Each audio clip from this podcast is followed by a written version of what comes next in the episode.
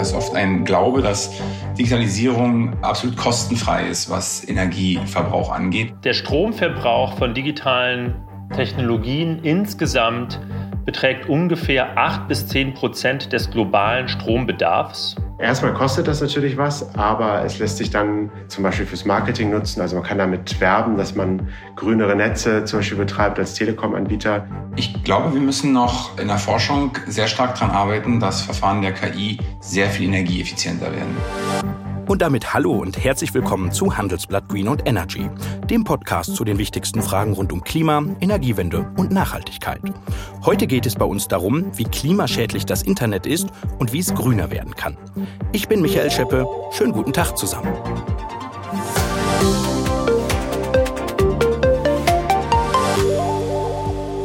Wenn Sie uns jetzt zuhören, verbrauchen Sie Daten und Strom. Das geht Ihnen und mir auch so, wenn Sie Videos auf YouTube schauen, Fotos in die Cloud hochladen oder auch einen gemütlichen Abend auf der Couch verbringen und dabei Netflix offen haben. Aber das ist ja längst noch nicht alles. Auch Kühlschränke und Lichter steuern wir mittlerweile übers Internet.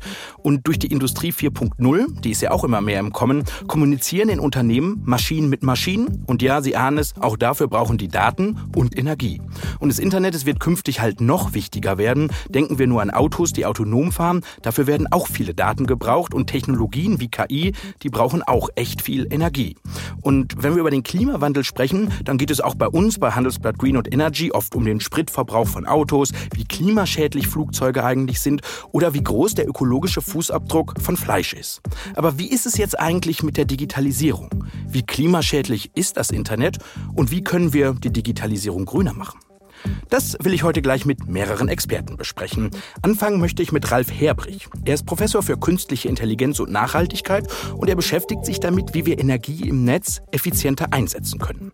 Ralf Herbrich lehrt am Hasso-Plattner-Institut in Potsdam. Das ist ein privat finanziertes IT-Institut.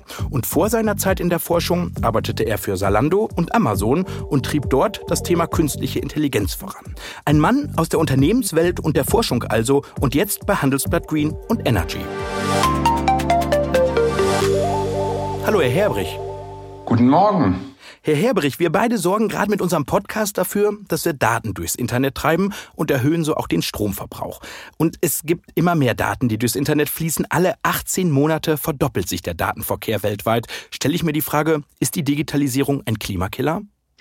Nein. Die Digitalisierung braucht natürlich Energie. Wir brauchen jetzt fürs äh, Streaming Energie. Äh, wir brauchen natürlich auch Energie, um die Computer zu betreiben, auf denen wir respektive arbeiten. Ganz für umsonst ist sie auf der Kostenbilanzseite nicht.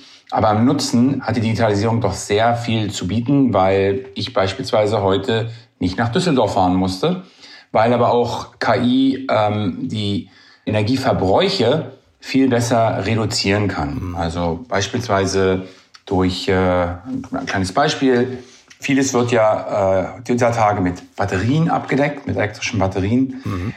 Mit KI-Steuerung lassen sich solche Batterien länger betreiben. Das heißt, der Gesamtfußabdruck einer Batterie wird positiver, je länger ich die betreiben kann. Dafür braucht es aber Steueralgorithmen, die inhaltlich über den äh, Zustand der Batterie schließen können. Mhm. Das sind Verfahren der künstlichen Intelligenz. Mhm. Ich habe zu dem Thema auch mit Steffen Lange gesprochen. Der ist Nachhaltigkeitsökonom an der Technischen Universität Berlin. Und ich habe ihn auch gefragt, wie energieintensiv das Internet denn ist. Und das hat er mir gesagt.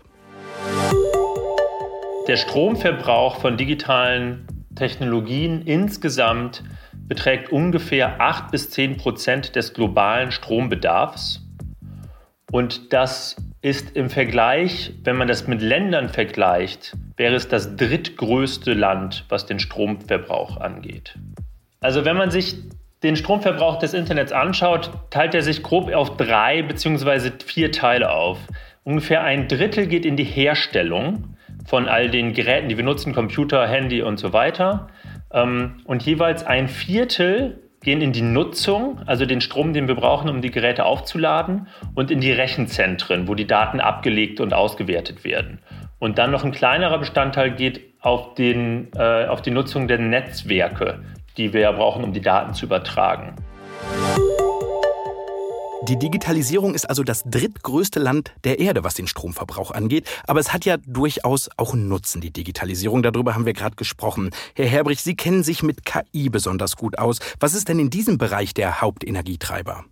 Ähm, die Hauptenergietreiber bei der künstlichen Intelligenz sind die Berechnungen. Grundsätzlich ähm, macht so ein Verfahren der künstlichen Intelligenz eine Speicherung des intelligenten Verhaltens mit Parametern, das braucht Energie, aber auch die Veränderung auf Grundlage von Daten. Und der zweite Teil ist der deutlich größere Energiefresser. Und da sieht's allerdings ähm, sehr dramatisch aus. Äh, wir haben ja in den letzten zehn Jahren sehr viel sichtbaren Fortschritt in den Genauigkeiten der Vorhersage von Bildern, von Ton, von Text gemacht. Mhm. Aber in einer Studie von OpenAI konnte man zeigen, dass sich die, äh, der Aufwand, der energetische Aufwand, der Berechnungsaufwand von Algorithmen ähm, der künstlichen Intelligenz seit 2012 alle dreieinhalb Monate verdoppelt hat.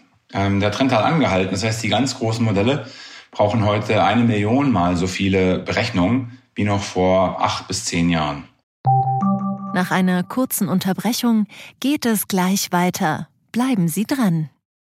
Sie leben Fairness, Kultur und Werte? Zeigen Sie Ihr Engagement als Arbeitgeber und werden Sie Teil der Fair Company Initiative. Mit der Fair Company Initiative zeichnet das Handelsblatt Unternehmen aus, die insbesondere Berufseinsteigern und Young Professionals ein faires, attraktives Arbeitsumfeld bieten. Zu den entscheidenden Werten gehören unter anderem das Engagement für Mitarbeitende, Diversity und Chancengleichheit, Nachhaltigkeit und gesellschaftliche Verantwortung. Erfahren Sie jetzt mehr unter faircompany.de. Also auch ein, ein Trendberg hoch. Herr Herberich, Sie haben es eben angesprochen. Sie mussten nicht nach Düsseldorf fliegen, nicht mit der Bahn fahren, nicht mit dem Auto, weil wir uns eben virtuell verabreden können.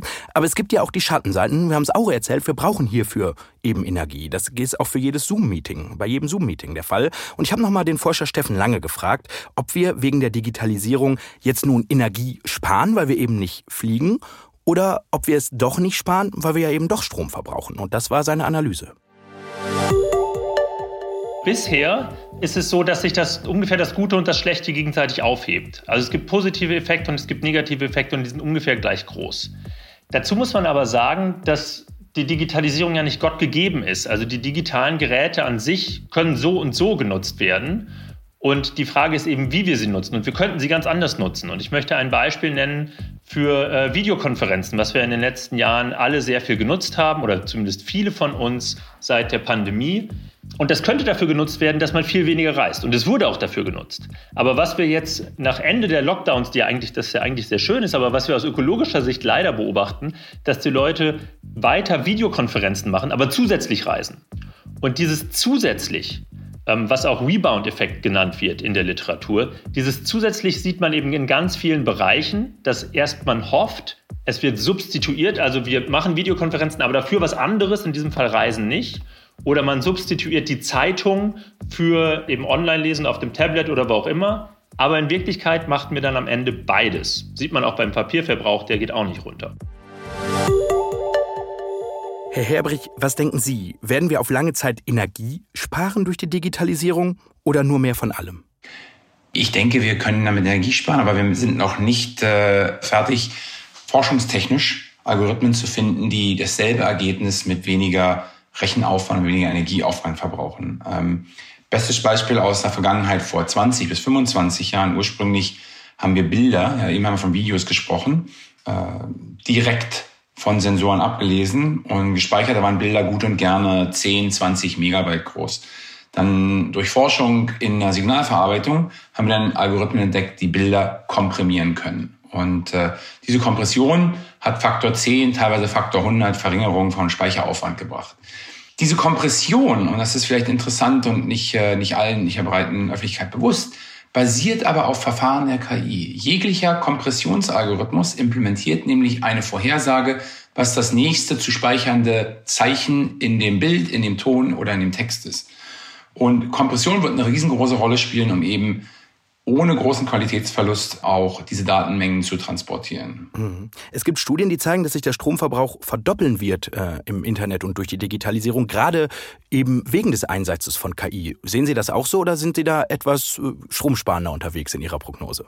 Ich glaube, wir müssen noch in der Forschung sehr stark daran arbeiten, dass Verfahren der KI sehr viel energieeffizienter werden. Wir haben ja in den letzten 20 Jahren es geschafft, algorithmisch zu demonstrieren, dass Verfahren der KI angewendet auf Computer in der Lage sind, so genau wie ein Mensch zu sehen, so genau wie ein Mensch zu hören, so genau wie ein Mensch Text zu sprechen. Aber wir haben leider auch sehen müssen, dass es im Moment in der, in der Forschung oder in der Anwendung der Industrie leider 100 bis teilweise 1000 Mal so viel Energie kostet, diese intelligenten Leistungen zu verbringen. Das heißt, die große Forschungsfrage, die uns im Forschungsfeld wirklich herumtreibt, ist, wie können wir diese intelligenten Leistung, sehen, hören, verstehen, mhm. Mit derselben Energie schaffen, die wir Menschen nur brauchen, um diese Leistung zu erbringen. Mhm. Und das ist eben ein Bereich, in dem Sie an Ihrem Institut arbeiten. Genau. Ähm, lassen Sie uns noch einmal ganz grundsätzlich auf dieses Thema blicken, weil ich fand es in der Recherche sehr interessant, über diesen Stromverbrauch des Internets zu sprechen. Es war mir zumindest nicht bewusst. Und ich glaube, der Öffentlichkeit ist es das auch nicht, weil wir sprechen zu Recht auch über den ökologischen Abdruck von Kohle, von Erdgas, über die Klimafolgen des Fliegens aber irgendwie selten über die Digitalisierung. Zumindest äh, in, in, Fachkreisen wie den Ihrigen schon, aber ich glaube in der Öffentlichkeit nicht. Ist das Problem noch nicht so richtig erkannt bei, bei den Menschen? Ich glaube, es ist nicht so, so bekannt, wie viel Fußabdruck die Digitalisierung an sich auch bringt. Es ist oft ein Glaube, dass Digitalisierung absolut kostenfrei ist, was Energieverbrauch angeht, weil eben das Einzelgerät, die Einzelübertragung eines Bildes sehr, sehr kleine Energieaufwände sind. Da dieses aber tausend, äh, Millionen Mal oder Milliarden Mal pro, pro Tag stattfindet. Ich glaube auch, dass Verhaltensänderung, ich, äh, Herr Lang hatte das ja schön erwähnt, dieser Rebound-Effekt, das liegt in der Kontrolle jedes Einzelnen, ähm, wirklich eine Abwägung zu schaffen, wo man, in, was man nicht beide Energiequellen, nämlich die Reise und den und die Videokonferenz durchführt. Daher ist es, glaube ich, zu gut, wirklich gut zu wissen im Allgemeinverständnis, dass digitale äh, Technologie nicht Null Watt Technologie ist, sondern auch Strom und Energieverbrauch. Wo es, glaube ich, sehr wichtig ist und auch schon wahrgenommen wird, ist, dass die Forscher und die Unternehmer, die diese Verfahren einsetzen, sehr wohl den Kostenpunkt und den, den energetischen Fußabdruck kennen und verringern wollen und daran arbeiten, entweder im Einsatz der Verfahren in der Softwareerstellung oder in der Erforschung von Algorithmen, die zukünftige Produkte implementieren werden. Danke für den Moment, Herr Herbrich. Lassen Sie uns beide doch gleich weitermachen und dann darüber reden, welche Möglichkeiten es gibt, das Internet grüner zu machen. Jetzt aber möchte ich erstmal über IT-Bereiche sprechen, die besonders viel Energie verbrauchen, nämlich Mobilfunknetze und Server. Und mit diesem Thema hat sich mein Kollege Philipp Alvarez beschäftigt. Er ist Technologiereporter beim Handelsblatt und mir jetzt aus Hamburg zugeschaltet. Moin, Philipp. Moin, Michael. Philipp, als ich dich gefragt habe, ob du hier von deinen Recherchen berichten kannst, habe ich dir eine Mail geschrieben. Ähm, wie viel Gramm CO2 habe ich denn dabei verbraucht? Mehr als man sich in der Regel bewusst macht. Einer kanadischen Studie zufolge wurden so ungefähr vier Gramm äh, CO2 ausgestoßen, also inklusive Senden, Empfangen und äh, dem Strom, den unsere Computer beim Lesen bzw. Schreiben verbraucht haben. Mhm, ganz schön viel. Hast du denn irgendwie eine Vergleichszahl, äh, zum Beispiel zum Fliegen? Das ist ja immer so ein Thema, was so ein bisschen schambehaftet ist. Ja, insgesamt, ähm, für, also die, die ganze äh, IT- und Kommunikationsbranche ist eine Studie der Uni Lancaster zufolge für 2,8 Prozent der globalen Treibhausemissionen verantwortlich. Und das ist deutlich mehr als das Fliegen. Also der Flugverkehr kommt in der Studie auf lediglich 1,7 Prozent. Mhm, also ganz interessante Zahlen, ähm, mit denen ja auch die Unternehmen konfrontiert sind, sei es die Telekom, Google, Netflix. Wie reagieren denn die darauf, äh, dass das Internet vielleicht doch klimaschädlicher ist, als die Allgemeinheit vielleicht denkt? Ja, die versuchen vor allem ähm, quasi ihren Energieverbrauch aus erneuerbaren Quellen zu decken, also vor allem ihren Strom und, ähm, und so den CO2-Ausstoß zu senken. Und das läuft auch schon ganz gut. Also auch die Telekom äh, ist sogar schon so weit, was, was ihre Netze zum Beispiel betrifft. Und ähm, die Tech-Konzerne aus den USA, die, die beteiligen sich zum Beispiel auch an, an Solar- oder Windparks oder Geothermiekraftwerken oder betreiben die sogar selbst. Mhm. Ist das wirklich nachhaltig? Was würdest du sagen? Oder können die Unternehmen da doch noch ein bisschen mehr tun, die Strategien, die du gerade erwähnt hast? Ja, das, das hilft alles natürlich, ähm, geht aber im Grunde am Kern vorbei, weil, ähm, wie wir alle wissen, kann man ja nicht den gesamten Stromverbrauch der Welt derzeit aus den erneuerbaren Quellen decken. Deswegen nehmen sie es ja am Ende auch quasi aus der Gesamtproduktion weg und äh, die, sie können sich das leisten. Aber an sich lässt sich das Problem ja nur lösen, wenn sie effizienter arbeiten, also ihren Stromverbrauch senken. Und da sind gerade die Telekom-Konzerne, die ja die, die Fest- und Mobilfunknetze betreiben, über die auch der Internetverkehr läuft, schon voll dabei, da besser zu werden und äh, Zum Beispiel im Mobilfunknetz geht es dann um Antennen, die man aufstellt, die äh, mit dem gleichen Stromverbrauch äh, mehr Daten durchsetzen können, weil der Datenverbrauch ja immer weiter steigt.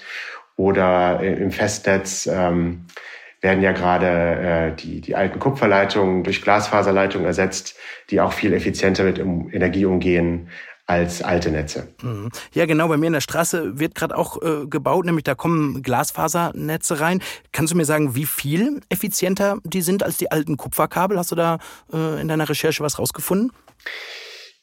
Ja, habe ich. Ähm, also es, manchmal generell bei den Themen, die, die Zahlen differieren ein bisschen je nach Quelle, aber als beste Quelle hat sich herausgeschält, äh, dass ähm, 10 Prozent des Energieverbrauchs für pro Gigabyte äh, ausreicht bei Glasfaser im Vergleich zu Kupfer. Mhm. Philipp, du hast eben auch das Thema Netze angesprochen und ich habe jetzt ein neues iPhone, eben auch mit 5G-Netz. Äh, da stelle ich mir die Frage, ist 5G jetzt irgendwie grüner als frühere Technologien oder noch klimaschädlicher?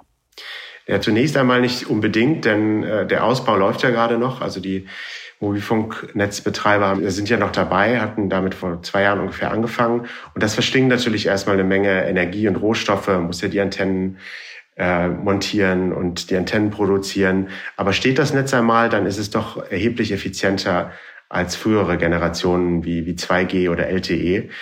Und ähm, es, es liegt zum Teil auch daran, dass die einfach äh, von vornherein mehr auf Energieeffizienz ausgerichtet sind. Also zum Beispiel eine Art Ruhemodus ermöglichen, wenn äh, zum Beispiel auf dem Land in der Nacht eine Antenne nicht äh, die ganze Zeit voll benutzt wird, dann verbraucht sie weniger Strom und das war vorher gar nicht möglich. Ah, also kein Dauerfunken sozusagen mit den äh, Antennen. Das ist ja ein interessanter Bereich, ähm, die Telekommunikationstechnologie. Dazu gehört ja auch irgendwie der Bereich der Server. Die waren ja allein 2021, habe ich in deinem Artikel gelesen, für gut ein Prozent des weltweiten Stromverbrauchs verantwortlich. Was tun die Hersteller da denn, um ihren Klimaabdruck zu verringern? Ja, das sind zunächst die, die Betreiber der Rechenzentren, die ja auch immer weiter wachsen mit dem, zunehmenden Internetverkehr. Und ähm, da geht es auch dann darum, dass man die mit grünem Strom betreibt. Also die Betreiber wie die Telekom-Tochter T-Systems, die schließen dann Verträge ab, um grünen Strom zu beziehen. Und sie versuchen natürlich auch die Effizienz der Hardware zu erhöhen. Also ähm, zum Beispiel die, die Server so aufzustellen, dass man sie besser kühlen kann und dafür weniger Strom verbraucht. Ähm, eine andere Kompensationsstrategie ist, ist die Nutzung dieser äh, Abwärme, die beim Betrieb entsteht. Ähm, die lässt sich dann äh, zum Beispiel Fernwärmenetze von Stadtwerken einspeisen. Aber das ist alles noch relativ am Anfang, aber es, es gibt schon Lösungen und daran wird gerade gearbeitet. Mhm. Also wenn man dir zuhört, schon ganz viele Ideen und einige bewertest du ja auch durchaus als positiv. Ähm, Stelle ich mir die Frage, ist dieses nachhaltiger werden für die Firmen auch irgendwo ein gutes Geschäft oder sind das erstmal nur Mehrkosten, also ein Invest oder haben die auch irgendwas davon? Ja, erstmal kostet das natürlich was, aber es lässt sich dann in erster Linie zum Beispiel fürs Marketing nutzen. Also man kann damit werben, dass man grünere Netze zum Beispiel betreibt als Telekom-Anbieter. Und ähm, zum Teil lassen sich die Lösungen ja auch weiterverkaufen, beziehungsweise lassen sich bestehende Lösungen als äh, CO2-Killer bewerben. Da geht es dann in der Telekom-Branche zum Beispiel um IoT-Lösungen, um die Wartung von ähm, Geräten oder Infrastrukturnetzen effizienter zu gestalten. Da bringt man so Sensoren an, die dann über das Mobilfunknetz ein Signal geben, okay, hier bitte, ich muss jetzt gewartet werden. Und damit spart man dann indirekt äh, CO2-Ausstoß, weil ein Wartungstechniker dann nicht einfach stumpf jedes Jahr kommen muss, um nachzuschauen, sondern nur, wenn wirklich eine Wartung nötig ist. Und das ist so ein Beispiel, ähm, was jetzt als Geschäftsmodell besser funktioniert, weil man es als CO2 äh, reduzierend verkaufen kann. Und das sagt unser Technologiereporter Philipp Alvarez hier bei Handelsblatt Green Energy. Danke dir, Philipp. Danke, Michael.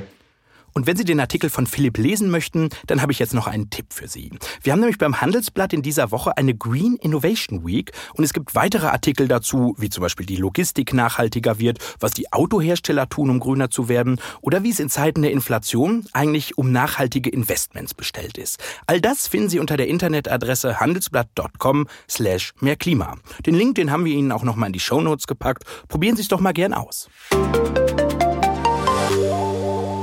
Herr Herbrich, zurück zu Ihnen. Ich möchte nämlich mit Ihnen nun über mögliche Lösungen sprechen und das habe ich auch mit Steffen Lange getan. Ich habe ihn nämlich gefragt, was jeder Einzelne von uns tun kann, um nachhaltiger im Netz unterwegs zu sein. Ich habe ja eben gesagt, dass die Herstellung von neuen Geräten ungefähr ein Drittel des Energieverbrauchs des Internets ausmacht. Und den zu verringern wäre eben das Einfachste, dass wir unsere Handys nicht mehr zwei Jahre oder vier Jahre nutzen, sondern eben vier oder acht Jahre.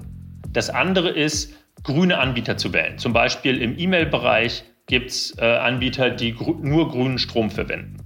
Was auch ganz wichtig ist, aber es dann ein bisschen komplizierter wird, ist, die digitalen Geräte für einen insgesamt nachhaltigeren Lebensstil zu nutzen. Also sich zu fragen, kann ich eine Videokonferenz einsetzen und dadurch wirklich eine Reise einsparen? Einer der grünen Anbieter, von der Herr Lange spricht, ist zum Beispiel das E-Mail-Portal posteo.de, das vielleicht noch als Ergänzung. Herr Herbrich, ähm, Herr Lange plädiert ja so ein bisschen für einen individuellen Verzicht auf die Digitalisierung. Ich frage Sie, ist das der richtige Weg oder hat uns die Digitalisierung jetzt so viel, ich sag mal, Wachstum und Wohlstand beschert, dass wir darauf jetzt nicht mehr verzichten können? Also es ist definitiv ein Teil der Lösung, aber ähm, es kann nicht das einzige Hebel sein. Ähm, wir als Forscher denken natürlich auch drüber nach, wo kann man KI sinnvoll einsetzen, um genau diesen negativen Fußabdruck der zum Beispiel Herstellung zu verringern. Herr Lange meinte jetzt, hat ja sehr gut dargelegt, wie das bei Handys ist. Es gibt aber auch andere Geräte, die von Mikroprozessoren betrieben werden, die unheimlich wichtig sind im, äh, im Energiemanagement, zum Beispiel Batterien.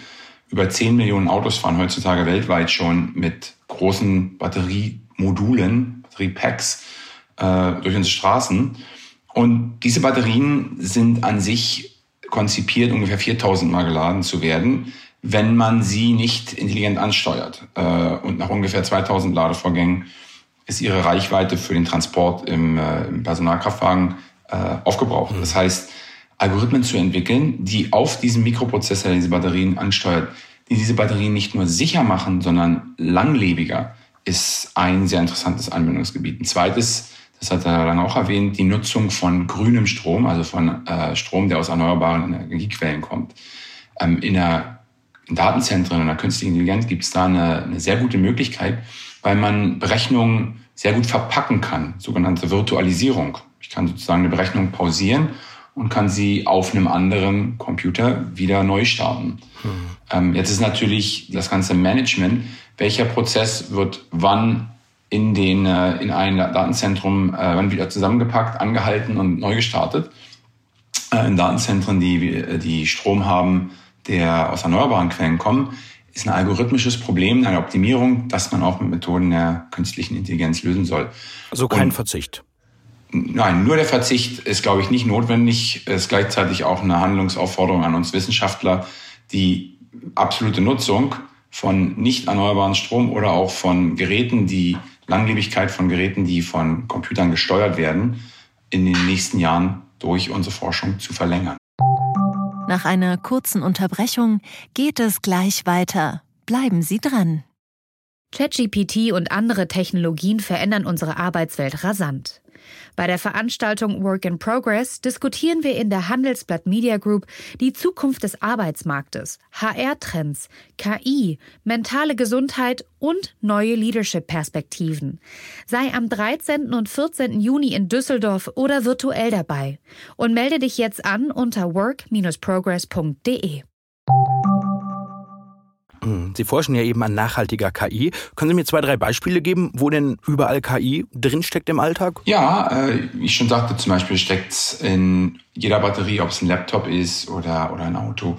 Ähm, jedes Mal, wenn ich im Internet eine Suche mache, ob ich eine Produktsuche mache oder eine Informationssuche, äh, wird Energie verbraucht und zwar gar nicht wenig. Also um so ein Gefühl zu geben, jedes Mal, wenn ich, äh, auch wenn ich Werbung sehe, hm. wenn ich äh, äh nach einer Webseite suche und habe 10.000 oder 10 Millionen mögliche äh, Matches, die diese Suchanfrage hat. Das heißt, da muss dein Algorithmus 10.000 Berechnungen für die einzelnen Einträge führen, um zu bestimmen, welcher der derjenige in der Top-Position, in der zweiten oder dritten Position ist. Mhm. Das sind sehr viele Berechnungen. Ähm, also der einzelne Suche verbraucht dadurch auch schon eine merkliche Menge an Energie. Mhm. In welchen Bereichen genau sollten wir denn KI vermehrt einsetzen, dass wir dadurch Energie sparen können? Also was sind so die gewinnbringenden Bereiche, würden Sie sagen?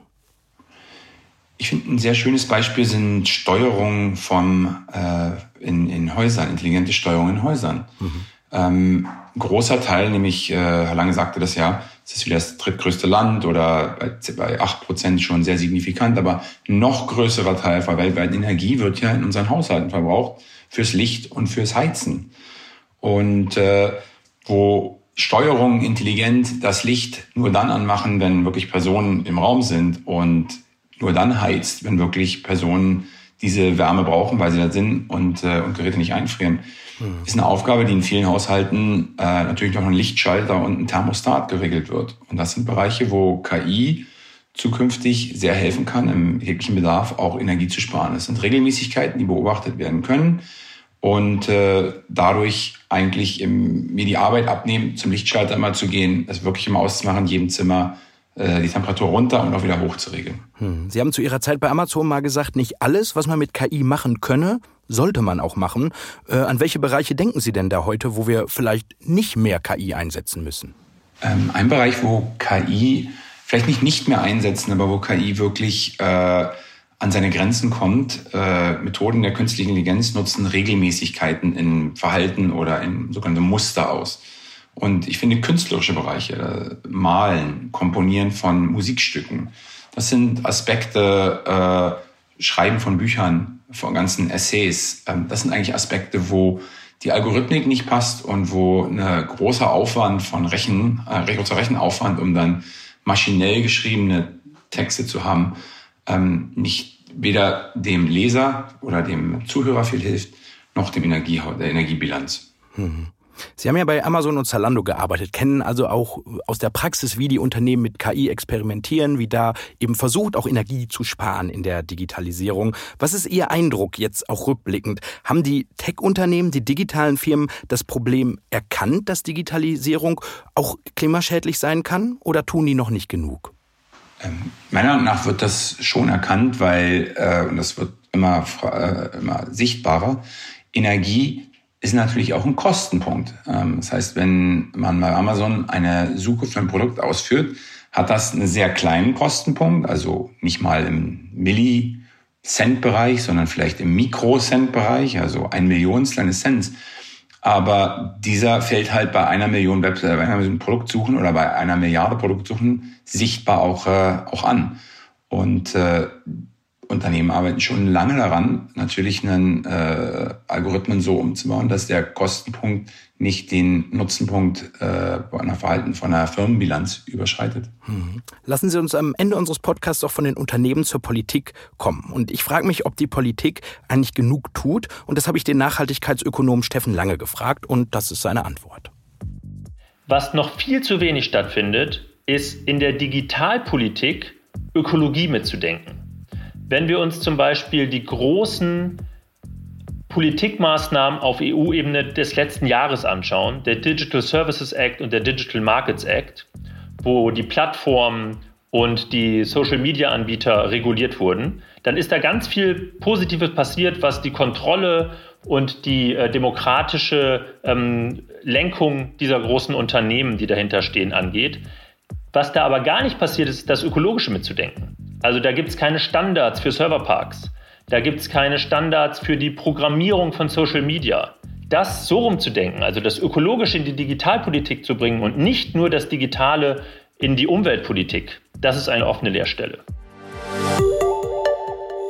Herr Helbrich, Sie als Wissenschaftler, Sie reden nicht so gerne über Politik, sondern machen lieber und schauen, wie wir äh, das ganze Thema vorantreiben können. Da frage ich mich, Sie haben es ja auch erzählt, allerorts wird optimiert, es wird Energie eingespart, es gibt neue Prozesse, die Unternehmen versuchen eben weniger Energie zu verbrauchen. Aber der Traffic im Internet, der wird künftig eher zu als abnehmen, sogar signifikant zunehmen. Da frage ich mich, reicht das, was wir tun? Oder muss noch mehr kommen? Naja, wenn der äh, mein Fachgebiet ist ja die künstliche Intelligenz und, und ein Hebel, den wir noch gar nicht bedienen, ist, äh, wenn wir vergleichen, wie der Mensch, wie wir intelligente Leistung verbringen, relativ zum Computer. Der Computer ist konzipiert als ein Gerät, was sich nie verrechnet, was sozusagen ein zuverlässiges Bauteil, den Transistor, milliardenfach repliziert, um sich nicht zu verrechnen. Wir Menschen sind aber genau so nicht. Mhm. Wir Menschen in unserer neuronalen Verarbeitung arbeiten mit unzuverlässigen Bauteilen, wenn ich mal so sagen darf, ja, Neuronen. Und den Hebel vielleicht eine Informatik zu entwickeln, die speziell für die künstliche Intelligenz ist, die mit unzuverlässigen Bauteilen, die aber deutlich weniger Energie, brauchen, äh, operieren kann. Das ist ein Gebiet, da, da, da müssen wir noch sehr, können wir sehr ansetzen und haben, glaube ich, viel Einsparung zu erwarten, denn letztlich sind wir Menschen der Existenzbeweis, dass man mit 100 mal weniger Energie genau dieselben Intelligenzleistungen hinbekommt. Mhm. Also eine weniger kluge KI, die nicht immer alles so genau nimmt. Das ist die Zukunftsprognose des KI-Experten Ralf Herbrich hier bei Handelsblatt Green und Energy. Vielen Dank für Ihre Zeit. Danke. Und das war's mit Handelsblatt Green und Energy für diese Woche. Wenn Sie Fragen, Themen oder Anregungen für uns haben, freuen wir uns über Ihre Mail an green.handelsblatt.com. Mein Dank gilt Florian Högerle und Christian Heinemann für die Produktion dieser Ausgabe. Und wenn Ihnen unser Podcast gefallen hat, freuen wir uns natürlich über eine gute Bewertung in Ihrer Podcast-App. Ich bin Michael Scheppe, bis zum nächsten Mal und Tschüss aus Düsseldorf.